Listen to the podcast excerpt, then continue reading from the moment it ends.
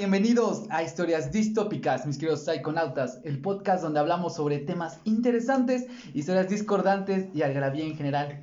Soy Jorge Ibanué y hoy como siempre estaré acompañado de personalidades atípicas e interesantes y otra vez nos están acompañando nuestros dos personalidades. Voy a decir, ¿cómo te llamas? Iba a decir, ¿cómo te llamas. ¿Cómo estás, Amiel? Yo muy bien, ¿y tú cómo estás, Iván? Ni leído te puedes dejar de trabajar. no, güey. Algún día pasará. Algún día. José, ¿cómo estás? Bienvenido Muy otra bien, vez. muy bien, estoy muy bien. Tranquilo, Me güey. emocioné, güey. pero- ¡Ah, la verga! ¡Jálate la verga, perro! ¿Por qué no sabes en el estado etílico el día de hoy? Güey, güey, deja de. Déjame un fresquito de cocaína. Ya, Oye, te, sí, güey. ya te dije que no veas porno ahorita. Ajá, güey. Omar, ¿cómo estás? Gracias por preguntar. Pensé Sí, que güey. se iban. Ah, gracias, gordo. Tú sí eres una persona decente. Ay, pues no mames, ya. ¿Luego a quién le dices, Está- estoy bien, no sé. El calor está culero. Seguimos con el COVID. Espero volver a decirle te amo. Espero se vaya pronto. güey? Yo también espero que se vaya pronto. Esperemos que tu maldición guion bendición sí funcione. Espero, espero. O que salga embarazado del COVID. No, güey, va a tener cobijos, güey. Cobijos, No, cobijos, güey. Sí, no es buena idea, ¿verdad? No, güey, la neta no. Bueno, ¿y tú cómo ¿Cómo estás, estás, gordo? Ay, qué amable. Y dos, güey. Pues está bien, güey. Igual sufriendo del pinche calor, porque no mames, un gordo en calor es como pinche pollo rostizado, güey, cociéndose en sus Huele rico, güey. No, no rico, delicioso. La grasita hirviendo. Ah, pues claro, güey, es lo que le da sabor, güey. Como pollo rostizado, o sea, te atraviesas una vaina. Puta, güey. Pero si conseguimos un tobogán ahorita, sería algo muy divertido. Sí, güey. Porque sí te vas a Sí, dejar. me preocupa eso, como de, pues déjate ir como yo en un tobogán, güey. ¿Cómo? Como gordo en tobogán, güey. Pero en fin, bueno. Así como lo dij- lo dijimos en el episodio anterior, vamos a continuar con la historia de El Padrino de Matamoros, que es Adolfo Constanzo, que es un cabrón que estaba inmiscuido en la religión Parmayombe y que gracias a eso, o más bien impulsado por sus creencias, eh, hizo todo lo que lo llevó a reconocer como el Padrino de Matamoros. ¿Ok? Así que... Y su carisma. Ah, y su carisma. Y que era guapo, güey. Y la cocaína. Ah, sí, el poder con las drogas. Porque, pues, México en los ochentas. Por si no lo recuerdan, toda esta historia se lleva a cabo en los ochentas. En los ochentas. México siempre. Bueno, bueno, bueno, a partir de 1920, güey, cuando se empezó a hacer ilegal las drogas como el opio y la marihuana. O sea, México siempre. No, antes de los 80, después de los 20. Es que no era ilegal y nada más estaba medio mal visto. Después de los 20 era como de, es ilegal y está mal visto. Aparte. Porque el opio, sí era el opio, ¿no? Se ocupaba como morfina Pues- para, los soldados- para las heridas de guerra. Pues la marihuana siempre fue legal en México, era muy utilizada, pero ah, gracias a Pancho Villa se satanizó el consumo. Gracias, Pancho Villa. Todo fue por un pedo en el que Pancho Villa tenía molestaba a los gringos y entonces molestó a un tejano rico y le quitó parte de sus tierras, pero este tejano rico se llevaba muy bien con el Congreso y era li- y tenía un periódico y entonces decía "Hay que- la marihuana es lo que hace que los mexicanos se pongan agresivos. La marihuana es- hace que, lo- que los mexicanos se pongan como mexicanos. Exacto, y este güey también era compa de un güey que. Este güey que trató de evitar todo el consumo de, marihu- de alcohol, pero en culero. Y en marihuana, y entonces se llevó- eran super compas. Y fue, "Oye, güey, échame la mano, me quitaron mis tierras, y por eso se comenzó a hacer ilegal la marihuana. Pero siguen vendiendo marihuanol en los semáforos. Eh, se hicieron estudios y no tiene marihuana. Lo, lo más cercano a la marihuana es la pinche plantita que tiene arriba cuando destapas el, el botecito y te dicen, mira, sí tiene marihuana, es la única marihuana que tiene. Pura árnica. Sí, porque es pura árnica y lo que es el vaporub, lo que tiene el árnica, güey, perdón. El árnica es una planta. Y Pancho Villa solo era adicto a las malteadas de fresa. ¿No es más neta? Sí, iba, por eso iba a Estados Unidos a chingarse su malteadita de fresa. Porque no las hacían en México, porque no existían las Creo que lo dije en el primer episodio y él solo lastima, o sea, si veía a uno de sus hombres Pacheco o pedo, le disparaba. ok. Sí, era, era una de esas tías extremistas. Era, era Street Edge, Ándale, güey. era muy punk. Pero sin. Pero la parte chida del punk. Pinche malaco. Ok. Pinche Sí, güey. Ay, me acuerdo de alguien. que le pega a carros, güey. ¿Quién será? A semáforos, A semáforos. Ventanas. postes. Botes de Y le gana un bote de basura. Sí le ganó. Pero bueno, Ah, hay mira, aquí está. Ahorita sí es cierto, ya lo hemos mencionado en otros podcasts. Gracias. Como un pinche maraco. Si no me conocían, aquí estoy. Hola, me presento. Así dile. Hola, me presento, le pego los botes de basura cuando ando borracho. ya no lo hace tanto. Ya no, güey. Hay que Ya, conseguir. ya le pega coche del Daza. Perdón. Perdón, Saludos, Daza. Perdón. Recordando o retomando la historia en la que nos quedamos en el podcast pasado, escúchenlo. Eh, nos quedamos en México a, a mediados de 1984, cuando Constanzo se mudó a la ciudad, a la Ciudad de México junto con De forma permanente. de forma permanente, junto con Quintana y Orea, que eran sus dos amantes. Bueno, uno era el hombre y el otro era... Ah, porque Constanzo era bisexual y dependiendo de cómo le gustaba o en qué humor se encontraba, eh, él sí creía en eso de dar y recibir, güey. Aquí uno era el pasivo y el otro el activo. Pero y a después se cambiaba, él era, sí. él era versátil. Ajá. Pero bueno, nos quedamos en que reuniendo a más, eh, llegó a la Ciudad de México y empezó a reunir a más seguidores, mientras su reputación, su reputación mágica se extendía por toda la ciudad, porque yo lo dije en el podcast pasado, era muy bueno prediciendo el futuro. No todo el futuro y sobre todo no del de él, porque sí terminó, terminó culero. Este, así como eh, podía leer el futuro, también ofrecía limpias, que eran limpiezas rituales para los que, para aquellos que se sentían se, que sentían que se habían, habían sido maldecidos por sus enemigos. Las típicas limpias con huevo, con un güey. La de gallina negra. con gallina. No, era con blanca, güey. Ah. Porque tiene que ser albino. Pero, pero por supuesto, todo cuesta dinero. Con ruda, ¿no? Y Constanzo tenía, este, ¿cómo se llama? ¿Tarifas? Después de la muerte de Constanzo, eh, se recuperaron varios diarios que él tenía, en donde explicaba, eh, contaba con sus 31 clientes regulares y, ya lo dijiste tú, tarifas. Eh, algunos de sus clientes llegaban a pagar hasta 4.500 dólares, no son pesos, dólares, por una ceremonia. Adolfo eh, Constanzo estableció un menú para las bestias sacrificadas. Un menú, Sí, güey. No. Porque por los gallos cobraba 6 dólares por cabeza, cabras en 30, boas constrictor en 450, cebras adultas en 1100 y cachorros de león africanos a 3100 dólares por cada uno. 3.100 dólares. Dólares. De los O 80. dol- dólares. Sí. De los De los 80. 80, ¿no? es Los que 80. estaba el dólar como a, que, como a 4 pesos. No sé, no hicimos la conversión de No, no, dólares. no, pero era un chingo no, no entiendo cómo funciona eso de convertir el dinero ahorita, no entiendo Ah, eso. va, va. Ah, es que todo va dependiendo del valor, la depreciación, del peso, muchos factores económicos. Por eso le al SAT, Pues, no, escuches, At. No me escuches. pero sí patrocínanos.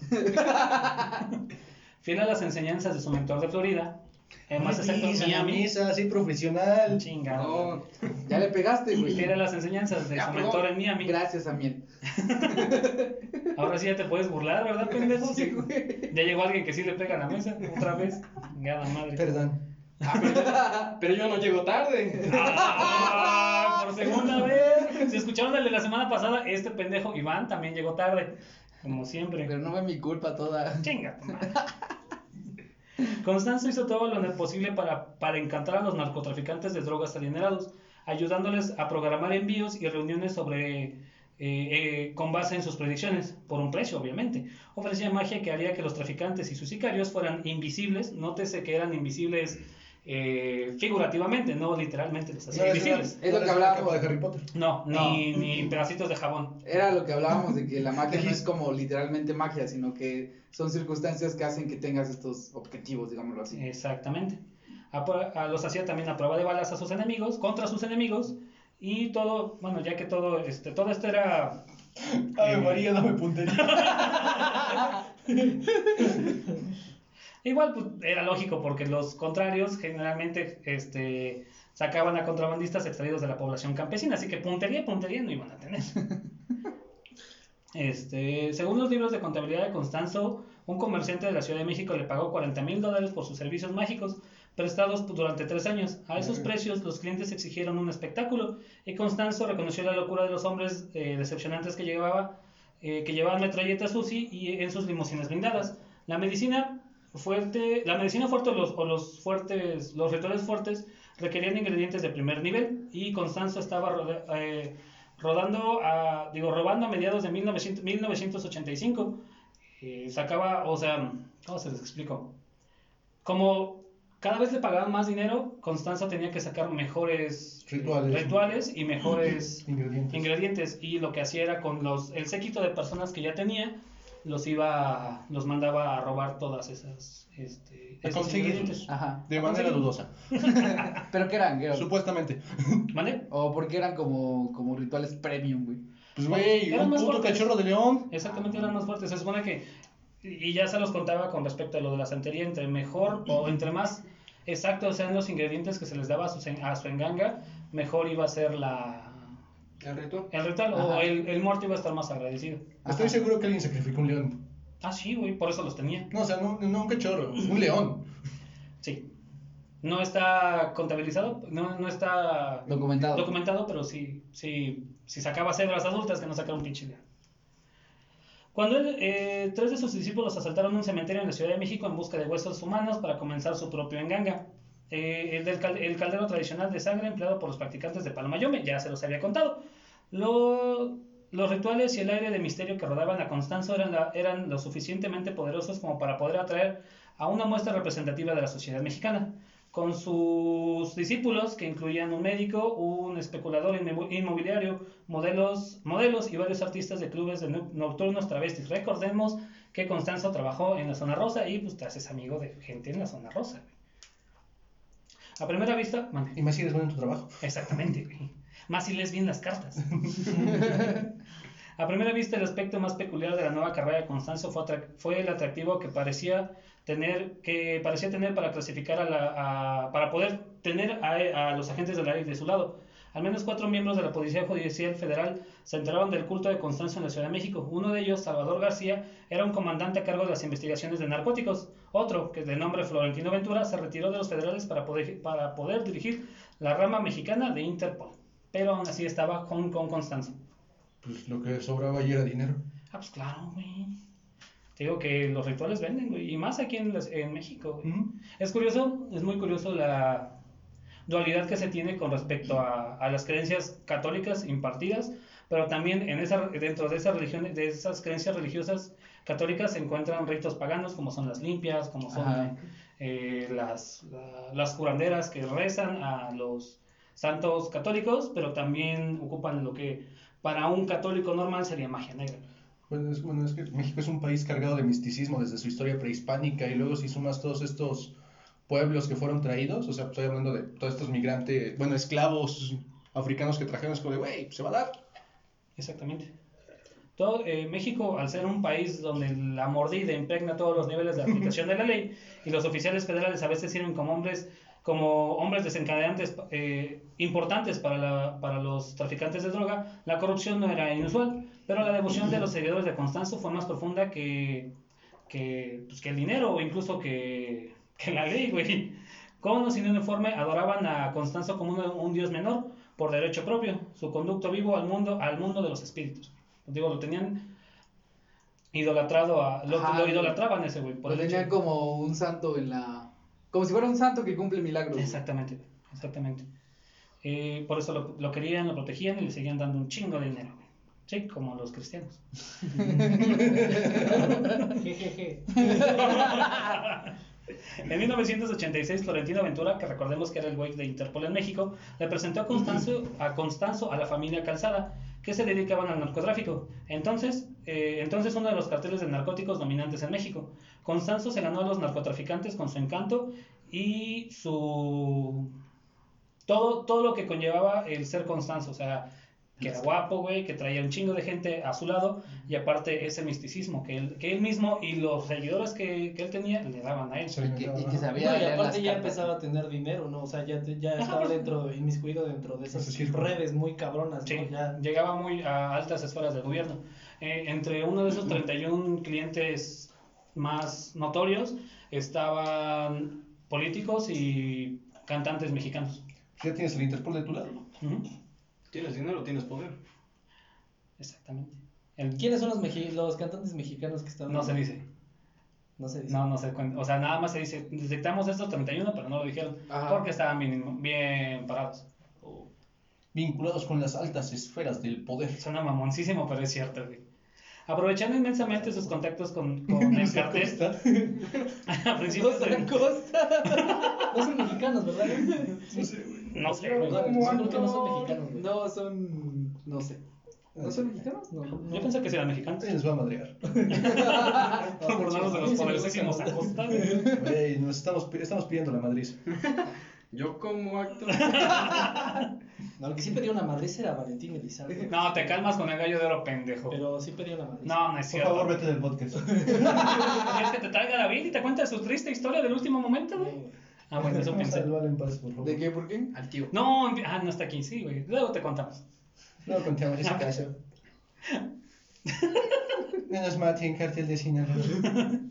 A principios del 87, de 1987, para los puristas, puristas pudo pagar 60 mil pesos en efectivo por un condominio en la Ciudad de México, comprándose una flota de autos de lujo. Perdón, no eran pesos, eran dólares. Ah, 60 mil 60,000 dólares en efectivo. O sea, Eh, como lo de, no sé, una renta de una casa en la zona de Polanco.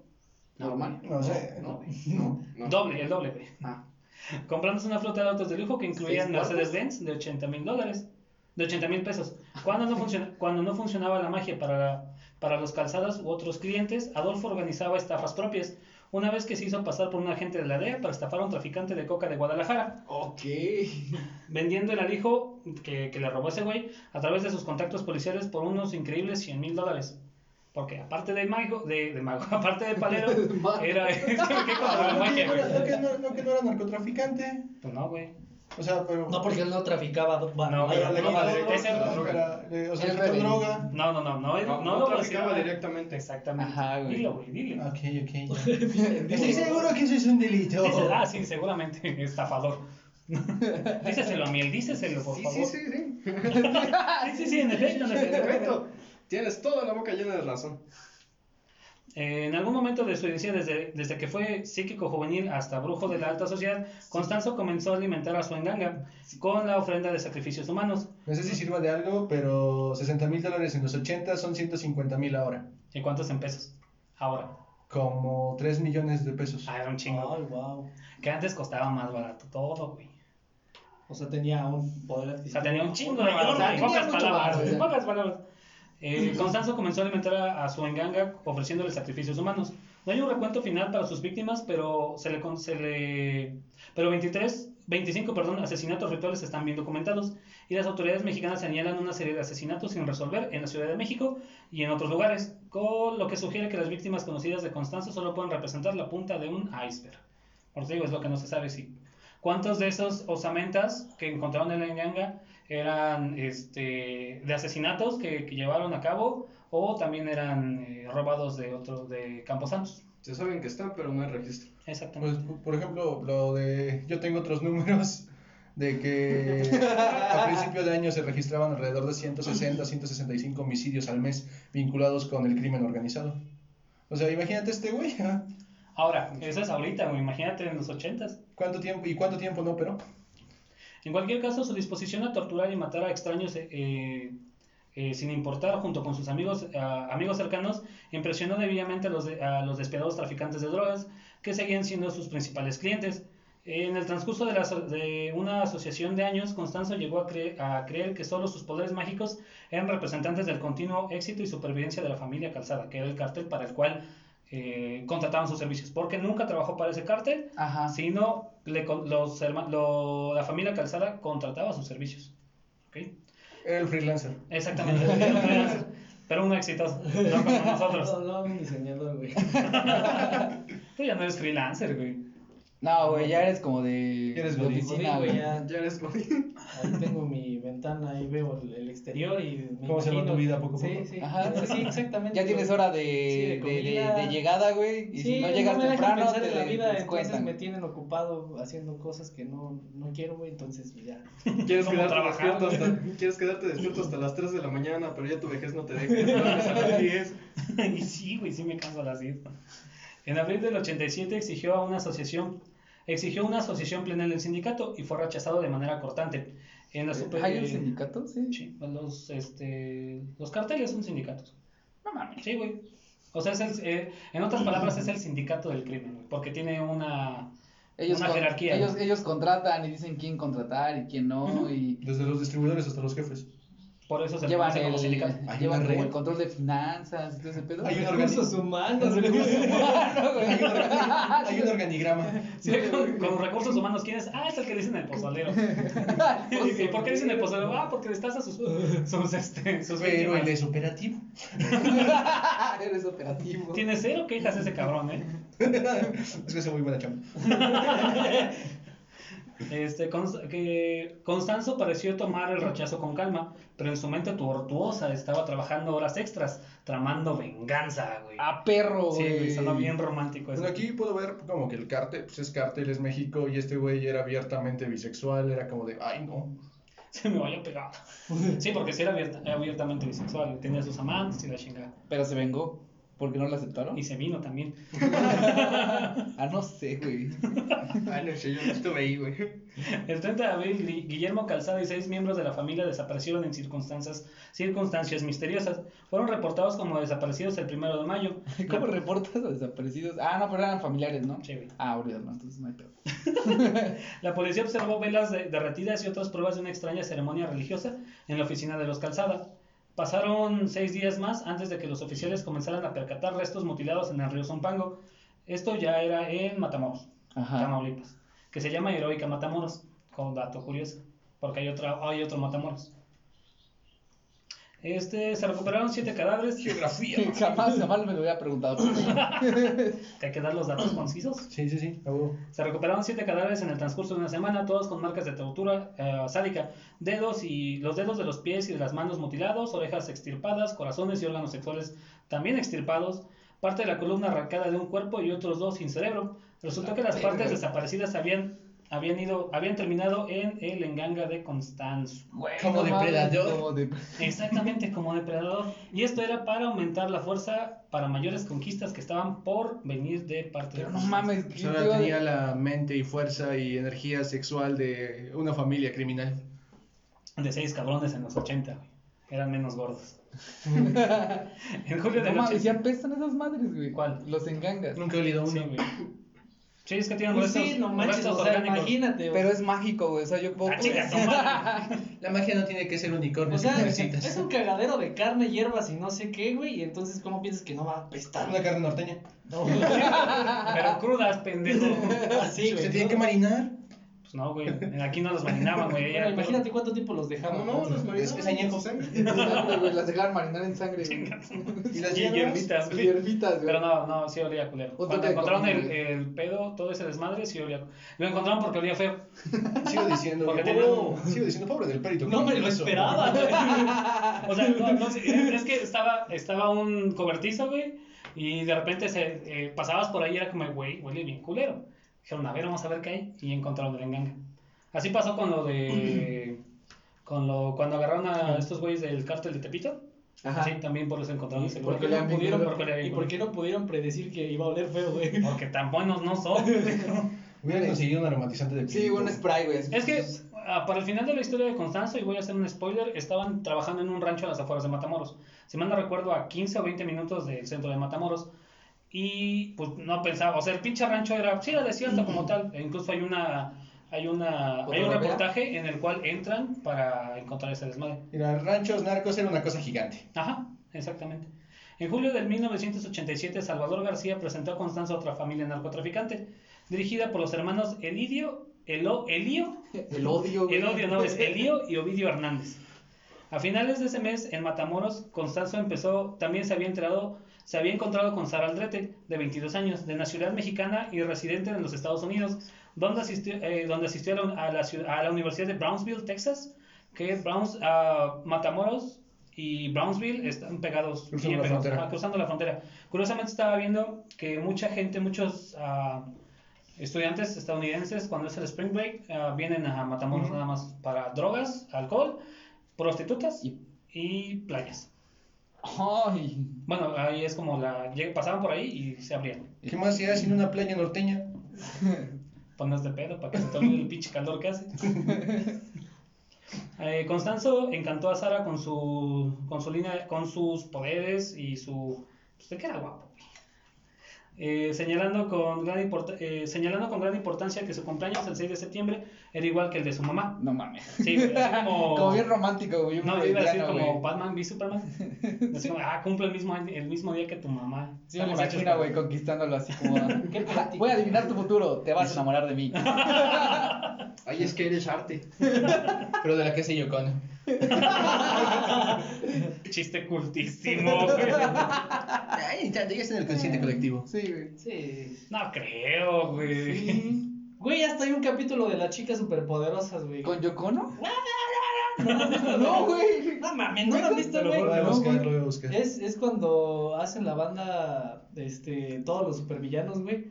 Y son muy, muy cabrones y derrotan siempre a las chicas superpoderosas. Ah, Está Mojojojo. está- Sí, güey, porque la maldad Ajá. va de la mano de ser buen músico. No, pero. Pero, pero, pero, Pero Hendrix. Mojojojo encuentra una pareja que así grita. "Ya, ra, ra, ra", Y este. Y termina, ajá, y termina destruyendo lo que eran. Como... Ah, no, No, mames, güey, ¿no lo güey. No, güey, no lo es un capítulo de culto, güey. ¿Es de las nuevas? No, No, güey, de los viejitos. No, no, güey. Yo nunca lo vi. No, me- No, no, me me gustan los viejitos, güey. No, Ah, los sí. viejitos están chidos, güey. No, la gente, no, güey. A ver, cógete un viejito. Sugar Mommy.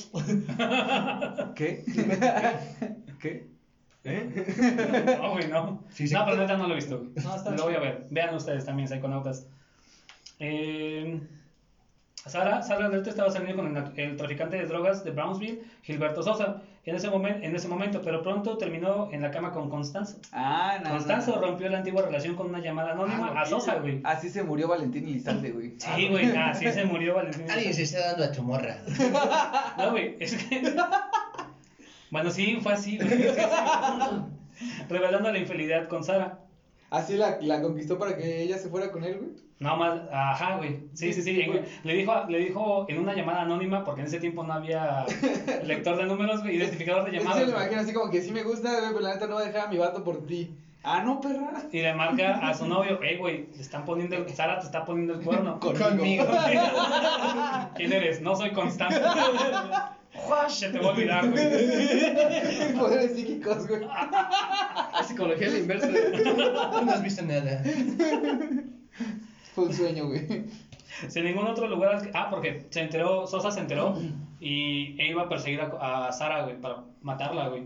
Sin ningún, sin ningún otro lugar al cual recurrir, Sara se sumergió completamente en el mundo de Constanzo, emergiendo como la madrina, madrina, la madrina o bruja principal del culto, agregando sus propios giros a, a la tortura de las víctimas de sacrificio. Ah, pinche morro ya estaba tocado. desde Sí, antes, justamente iba a decir eso. Esa pinche vieja ya está. Esa señorita, güey. Esa señorita. porque- Ah, blancos locos.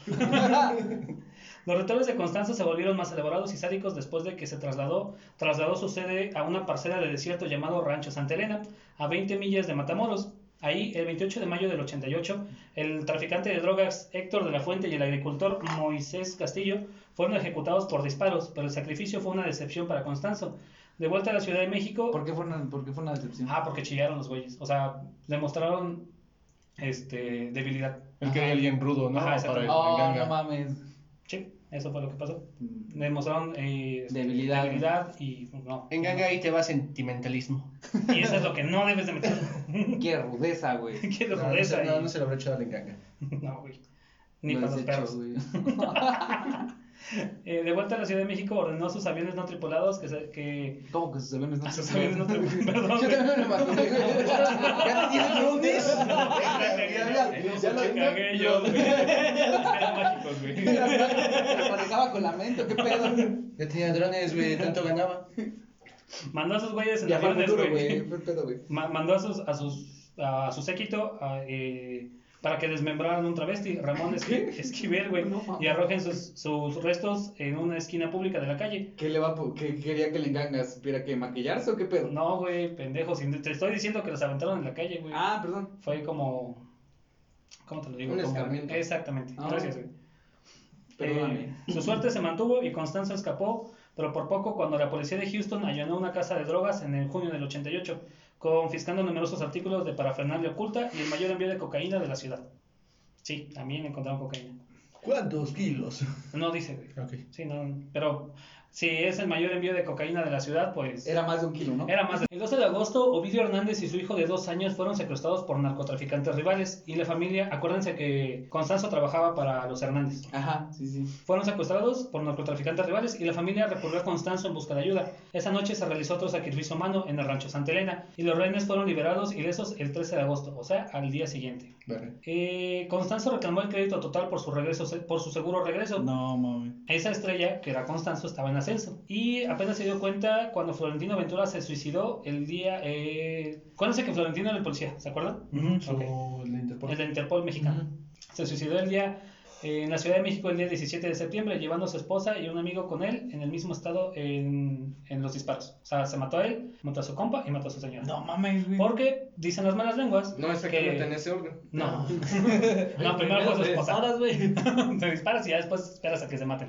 Porque decían las malas lenguas que iba a, desenma- a desmantelar a Constanzo. Y casualmente pues se mató. Wow. En noviembre del 88, Constanzo sacrificó a su, a su discípulo Jorge Gómez, No mames. acusado de inhalar cocaína en violación directa a la prohibición del uso de drogas por parte de los Ay, no mames. Ese, ese, culto. ese güey sí se llevaba todo el pedo de aquí no se consumen drogas. chinos. Es que eres Teenage. Exactamente. No, no, pues, Como Porfirio, como Pero Porfirio, los como...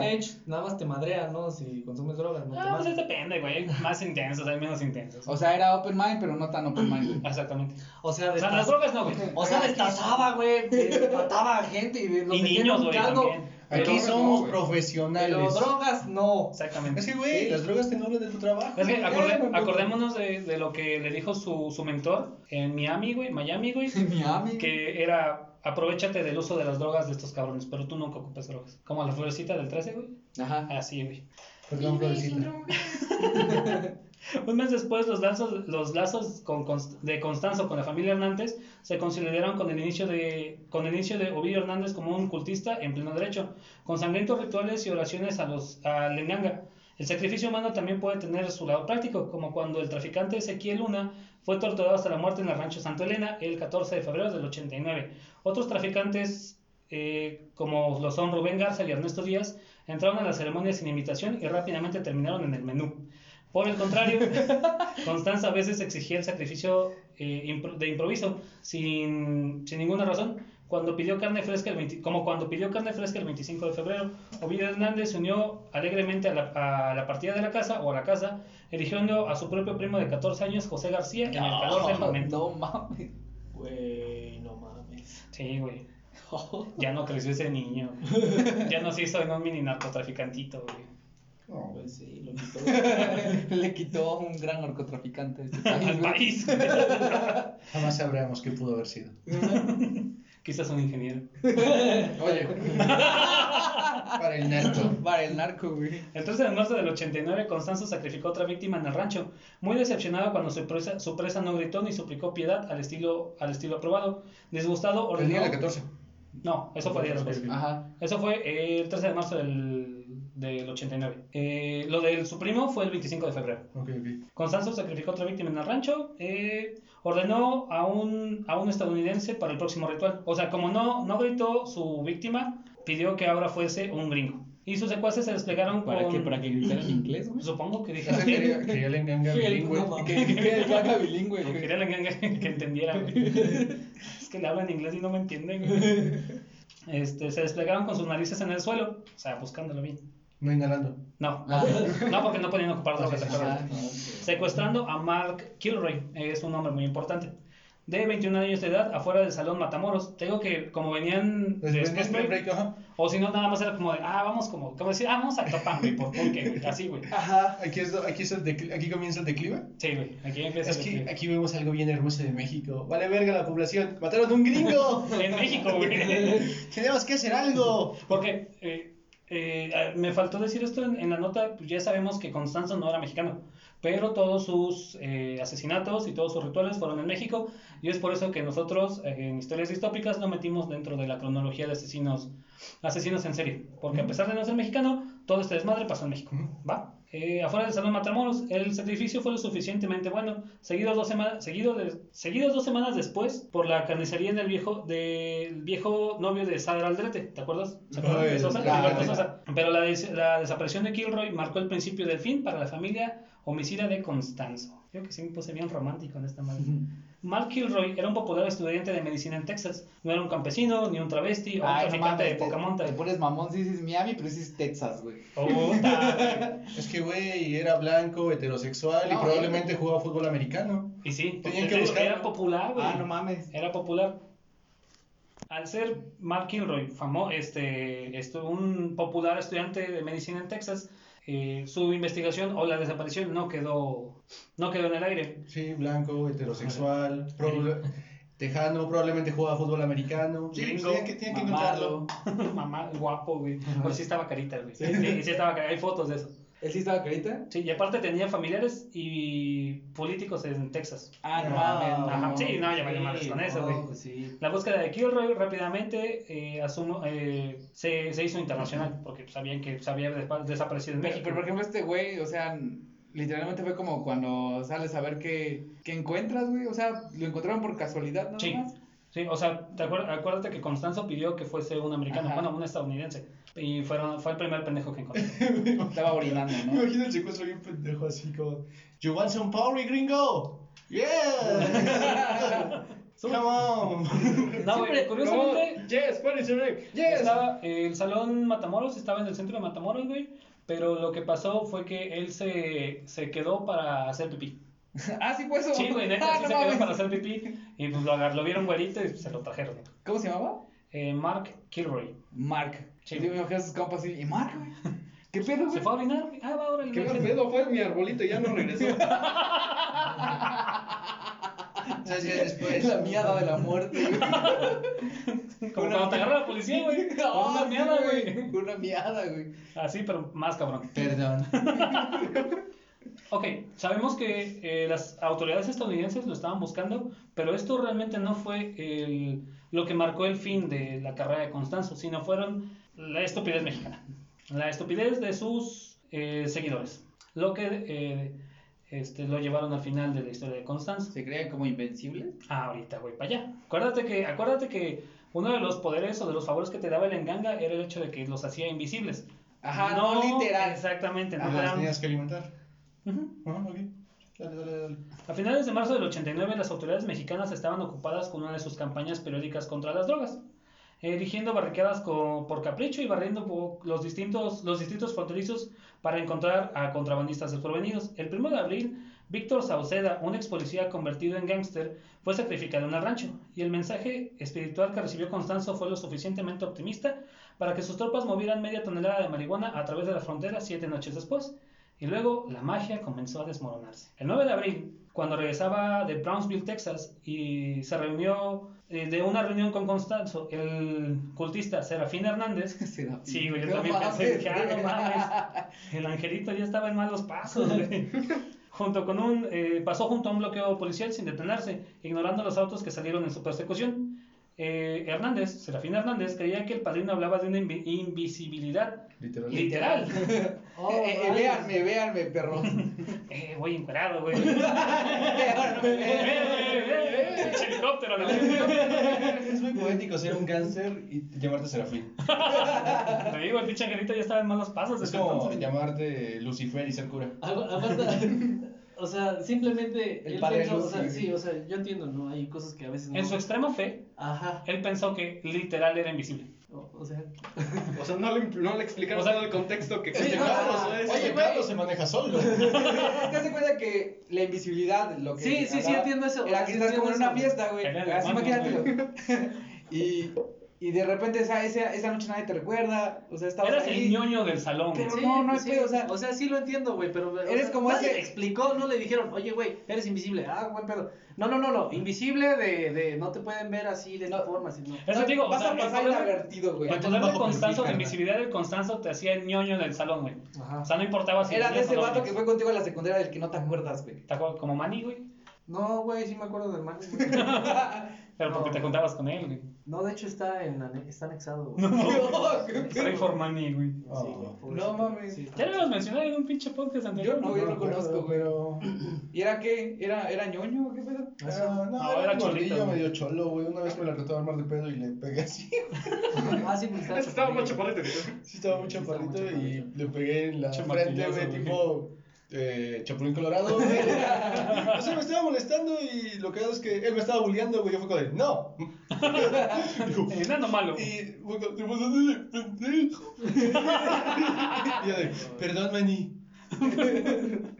sí, güey. Perdón, pero tú empezaste. Te ganaste, güey. Por ser enanos.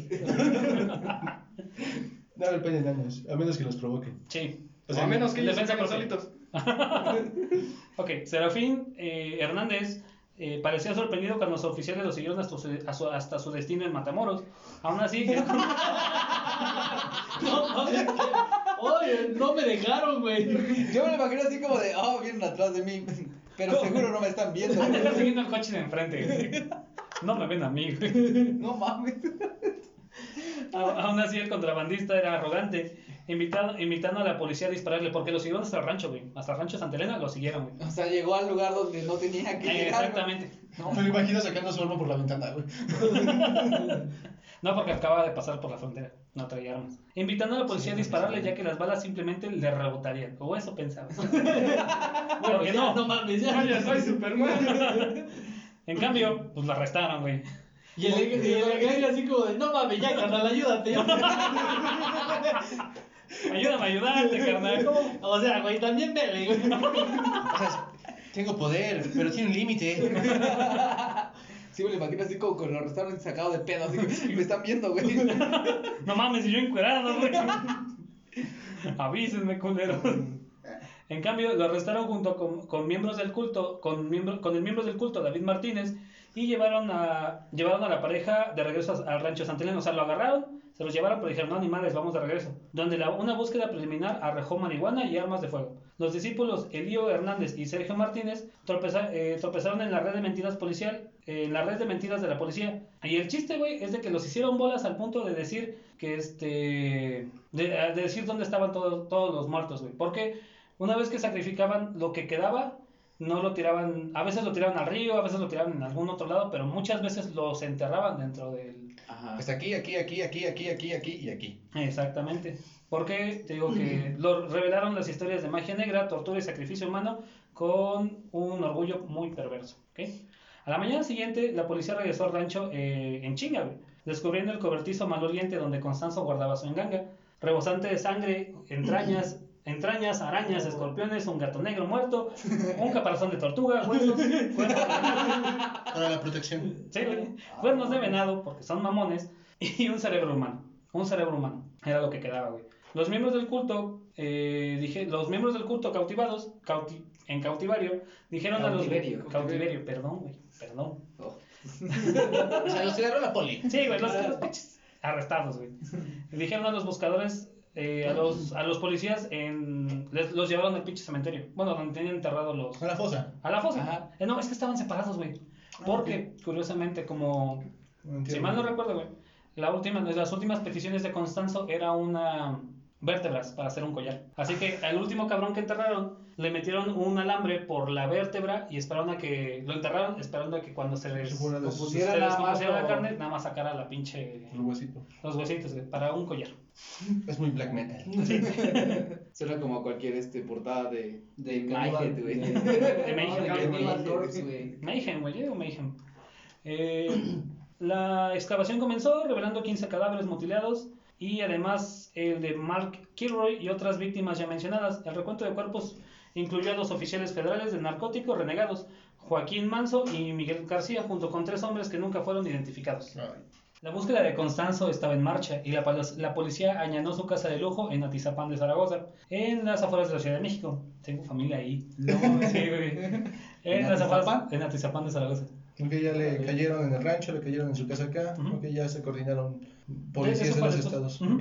El 17 de abril, descubriendo reservas de una gran reserva de pornografía gay y una cámara, una, un- una cámara ritual escondida, bueno, oculta. Los descubrimientos de Rancho Santa Elena llegaron a los, a los titulares internacionales y se reportaron avistamientos de Constanzo en lugares tan lejanos como Chicago, pero de hecho eh, ya había regresado a la Ciudad de México, escondido en un pequeño apartamento con Sara Aldrete y otros tres discípulos. El 2 de mayo, pensando en salvarse, Sara lanzó una nota por la ventana en la cual decía, llamen a la policía y díganles que en este edificio está con el que están buscando. Den- dales la dirección cuarto piso. Diles que una mujer está retenida como rehén. Ruego por esto, porque no, por lo que, por lo que yo quiero salvarme o van a matar a la niña, la cual no había. Era una psicópata, güey. Sí, güey. No, sí, estaba loca, güey. O sea, Nada más en el sentido de que, güey, o sea, Ajá. ya lo secuestraron, siendo todo este mundo, güey, y todavía lo vuelve más salvaje.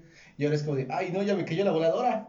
Ajá. Ya, ya, No. no. Pero Pero es aquí, por- pero a ese- a este punto que habían hecho con el enganga que tenían allá en su... Ya lo habían, ya lo habían agarrado, ya lo habían descubierto el enganga, ¿no? Sí, ya habían descubierto. El engaño estaba en Matamoros. Ajá. Lo que hicieron cuando, Lo encontraron. cuando lo encontraron, eh, uno de los policías mexicanos eh, sabía, sabía de este pedo y lo que hizo fue dar las órdenes de quemarlo completamente. No mames. No lo quiso tocar. No, no, No, O sea, quemarlo, quemarlo, para, esto era Para tener evidencia. No, no, no, más No, bien no, no. fue por el hecho de Sabía- burlarse. Ajá, sabía, sabía, sabía que era porque toda la fuerza de, de, de Constanzo, todo el poder, todo- Radicaba en el radicaba en Enganga. el Enganga, gracias por, ya gracias a que el muerto, el muerto y el santo vivían ahí. Y En le dado Enganga. mucho de comer.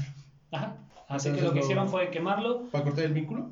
Exactamente, y para hacer que Constanzo en verdad tuviera miedo. Por eso fue que se fue a la Ciudad de México. Entonces ya valió, no enganga.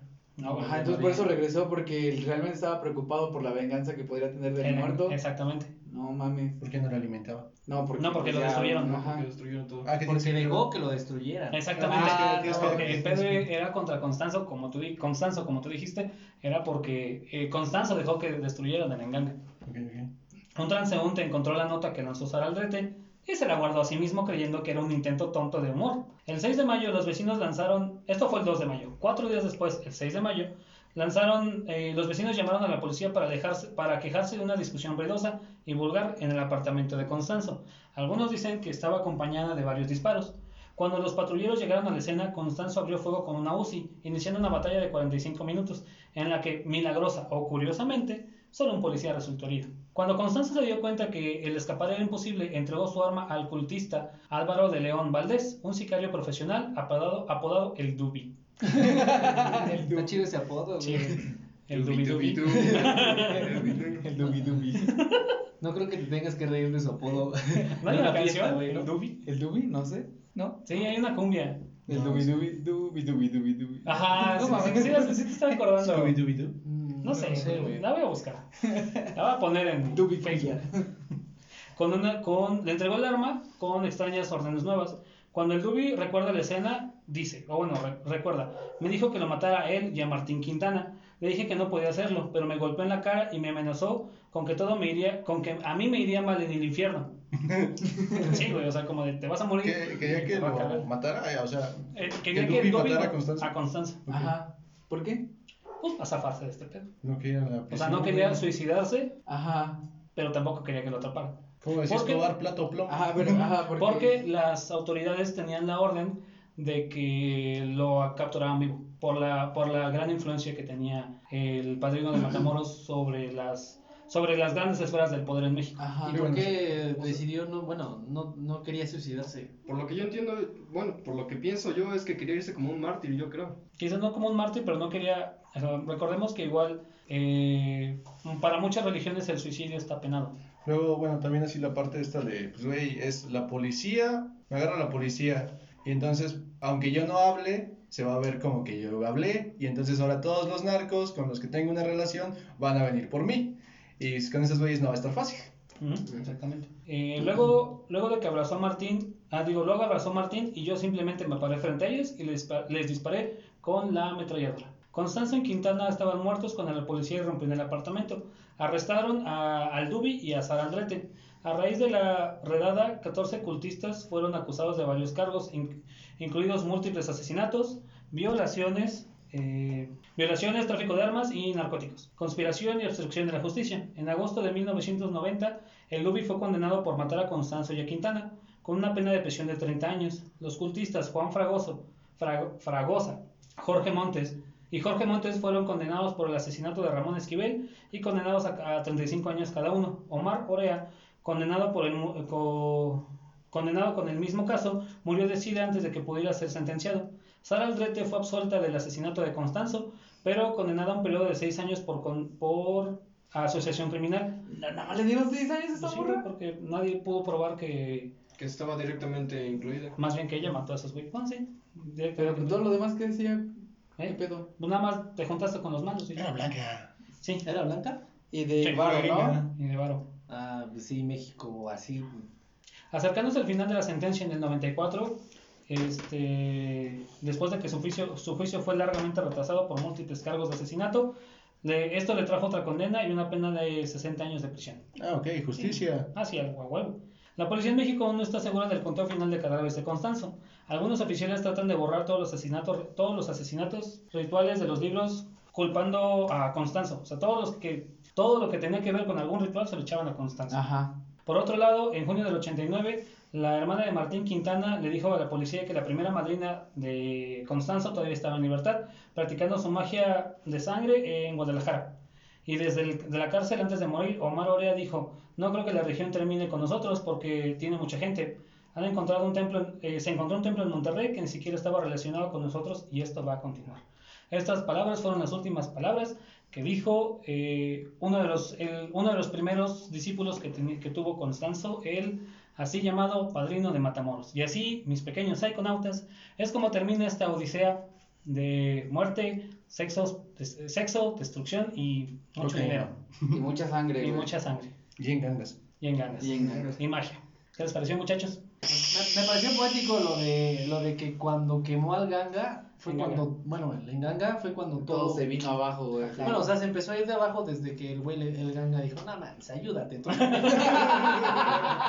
Pero después de que ya había sucedido todo eso, después de que lo quemó, fue así como de ya. Sí, ya todo se fue. Te digo que es, fue por, o sea, y, y si te lo deja, vemos- y, y te dejan una incógnita de saber si este pedo es más real allá, güey, o no. o, o no, güey. O sea, realmente hay muchas incongruencias. Que, Ajá, bueno, no, pues algo que, no incongruencias. pues algo que vimos mucho en casos pasados es que a veces para solucionar como un problema es que le cosas que parecen es como de fue, ese- fue ese güey, fue ese güey, sin pedos fue ese güey. Ah, sí, claro. Y entonces la po- policía se ahorra mucho trabajo y papeleo. Ajá. Y es que como en toda investigación siempre hay lagunas dentro de, de estas mismas. Y más en Por- México. Y más en México, que es lo peor de todo, ya sea en los 80 y- o actualmente. En los 80 y Pero ya, este güey. está mucho más documentado que casos Sí. previos, güey. Mira, cosa curiosa, eh, gran parte de la información sobre Constanzo la encontré en inglés y una más completa, porque aquí curiosamente estuvo involucrado un, un Americano. ciudadano estadounidense. Incluso los papás de Mark Kilroy, no recuerdo los nombres de los papás, hicieron un libro acerca de contando la odisea que vivió su hijo antes de morir y lo que pasó después de esto. No se convirtió en bestseller, pero sí todavía está el libro ahí. La verdad no recuerdo el nombre. Te digo que está más documentado por el hecho de que estuvo eh, Relacionado relacionado, con un ciudadano estadounidense. Digo, y gran parte de la información, o la información más completa que yo estuve investigando fue por páginas eh, en inglés. ¿Sara sigue viva? Sara, eh, no, ¿Se, se cambió el nombre? No, sigue vivo. no, se murió. No mames. Sí, ¿De qué en se la cárcel. ¿En la cárcel? No dijeron de qué. ¿En los seis años que le dieron? No, no, que tuvo una condena después de 60 primero años. fueron Ah, seis, ya. seis años y después fue como de, aquí algo no cuadra, como que hay más cositas para ti, 60 años. Ah, ya, ya. Ujú. Fueron 66. Bueno, realmente cumplió a los cuatro años de la primera condena, le, se abrió, se volvió a abrir su juicio inculpada por, por asesinato y ya le dieron los 60, así que Ajá. 64. Ok. Ok. Y eso es el final, Ajá. señores. Pues me quedo mucho con esta parte de los simbolismos. Yo no entiendo mucho de esta parte de la santería y esta, como, como a mí me gustó todo el contexto que diste de la, de la historia. Y creo yo me quedo con esto también, esta parte de la magia, ¿no? Que cómo funciona, que no es tan literal como las personas piensan. Y cómo también a mí me causa mucho ruido del hecho de que si es real o no es real, ¿no? Por el hecho de cuando, por, por el, porque cuando destruyen el Enganga, todo se viene abajo para el mundo de Constanzo. Es que, o sea, aparte de decir si sabes que sí es real o sabes que esta madre sí existe, quieras o no, este güey estaba tan, tan adentro de la religión que sabía que iba a pasar si al enganga, si al enganga le pasaba algo. Y quizás fue, fue simplemente su, su, ¿cómo se llama? Su miedo que él se creaba y fue lo que hizo, lo que lo hizo cometer errores. Sí, los romanos decían que si crees suficientemente en algo lo atraes o lo Ujú. vuelves verdad. O sea, teniendo todo el dinero y las conexiones del mundo, pudo haberse ido a otra parte y desaparecer. Pero no, se quedó en la Ciudad de México. Ah, bueno, se fue a la Ciudad de México. Por el miedo que Por- tenía. Ahí también por el engaño. Se hubiera ido a Tlaxcala. Sí, Ay, no. creo que en ese tiempo Tlaxcala todavía no existía. Sí, es un invento del PRI. Sí, para desviar fondos. Y ya lo he dicho. Y a pesar de que ya conocemos uno. Ah, güey, conocí una. No, no, vi, vi una, mo- una morra, güey, que se apellida Tlaxcaltec. Pero no le, no le he querido preguntar si Haz un mal chiste, por favor. ¿Eh? Haz un mal chiste cuando la Oye, ¿sí existes? Am, yo que me quedo de que Si vas a cometer una serie de crímenes horribles en un país tercermundista, aléjate de los ciudadanos americanos. o, o White Seconds. ¡Qué gran consejo! Güey, hubiera continuado su carrera si no hubiera... Su imperio, sería presidente o algo Si así. no hubiera... Si no ¿Qué, hubiera... Pablo Escobar? Ah, pues está, está de Ah, la bueno, verga. ese güey sí, sí compitió en algún momento por las elecciones presidenciales. Pues está de la verga todo ese pedo. Por si quiso. que es muy No, sí, sí, feo separar la línea de realidad de mito en el sentido de que pues no se investigan todos los casos como debería o en el sentido bueno también de todas esas personas todos esos cadáveres que nunca fueron reclamados por sus familias que está muy culero y no sé tú con qué te quedas José Ya lo dije que la verdad se me hizo bastante interesante que se quema el enganga. y- Se quema el enganga y Y valió. valió, verga. valió todo para pobrecito Rodeate de güeyes inteligentes que no se crean literalmente la magia. no mames. Amigo, ¿con qué te quedas de este caso? La verdad me parece muy controversial esta parte de lo que es la magia, más que nada, porque así como hay personas que creen, hay personas que no creen. Y es Ajá. cierta parte muy controversial, no, no es algo de lo que estemos acostumbrados a hablar, pero no sé, soy mucho de, si no, no lo veo, no lo creo. es que es ingeniero Todo es ciencia. y cuantificable. Su ciencia sí es exacta. Y mira, ¿con qué te quedas tú que fuiste el que ¿Con qué? presentó este caso? ¿Con qué me quedo? Eh, yo creo que hay que ofrecer cierta, a pesar de que no creamos, hay que ofrecer cierto respeto a las creencias de las demás personas. Nunca sabes con qué, con qué loco te puedas meter. güey, o Excepto con es qué exactamente, sí, sí, sí. Es que Herbalife no es. Es más una secta que una religión. Hay que tener más que nada la, me- la mente abierta. A todas las posibilidades. si es Herbalife Sí, no, no vas a crecer en esa madre. Pero yo personalmente sí creo en la santería. Digo, me lo han demostrado a, a pulso, güey. Y es como de, bueno, ok. O sea, quizás no es algo que yo logre llegar a hacer, porque incluso se nace para eso. Pero sí, respeto todo. Respeto a, a las creencias de las demás personas. Así como te gustaría que respeten a tus creencias. Ah, perfecto. Y con eso nos despedimos de este doble episodio. Nunca hemos tenido un doble episodio. Con episodio de dos partes. Un episodio de dos Episodio de partes. dos partes. Ah, sí, perdón. Ah, qué pendejo. Eh, ya saben, si les gusta este pedo, compártanlo. Si no les gusta este pedo, también compártanlo. En nuestras redes sociales estamos en Facebook, Instagram, Twitter, eh, YouTube y eh, Spotify como Historias Sí, Distópicas. Eh, tenemos un grupo en Facebook, el link está en la página de Historias Distópicas. chido iré subiendo memes Y si, les, si ti, quieren gente. que hablemos de algún tema, eh, nuestras redes sociales son... Iván, empieza tú, por favor. Mis redes sociales son en Instagram estoy como Jorge Ivanue y en Facebook estoy como Jorge Iván y tengo un podcast el cual este en la página en la página que yo tengo que es psicólogo Ivanue y ahí subo contenido que está chido. Siempre lo he dicho que está chido. Te hace No, está reflexionar. Y no, de hecho me lo acaban de decir, me una- en algún momento me dijeron que, que algunos este algunas publicaciones hacen reflexionar algunas cosas. Dije, "Ah, qué chido." Y ya. Si llegamos a mil suscriptores, espero que sea pronto, me rapo. Ah, Ah, va, güey. sube la foto. Sí. ¿Cómo te rapan? Sí, me rapo en, vi- me rapo en video. Redes sociales. Ah, Instagram o arroba omarisonfire, Twitter arroba omarisonfire HD. José, Eh, nuestro José. invitado del día de hoy. Bueno, tengo la página de Facebook, José Rangel, ahí pueden checar los trabajos que tengo ahí. Eh, spoiler, spoiler alert. Él es diseñador. Exactamente. Ya lo habíamos bueno. comentado, Ah, sí, ¿no? pero hace hace diseño A chido. la semana pasada, en el otro episodio. Amigo, ¿quieres compartir tus redes sociales? La verdad no. Ya Qué pinche grabé, pena, güey. No, qué pena. Qué Ok, pinchoso que- es válido, es Qué pinchoso que me relacionen con él. Denle Chose que amor me a relacione Miguel con en los ustedes. comentarios. Dale mucho amor a Miel. O un saludo. Dígale que Eh, qué puto. Nuevamente eh, le agradezco la información obtenida acerca de Paloma Yombe y todo esto de la santería. A Tania, muchas gracias. Gracias, Tania. Gracias. Gracias. Muchas gracias, Tania. Nos estaremos viendo eh, la próxima semana. Y adiós, iconautas.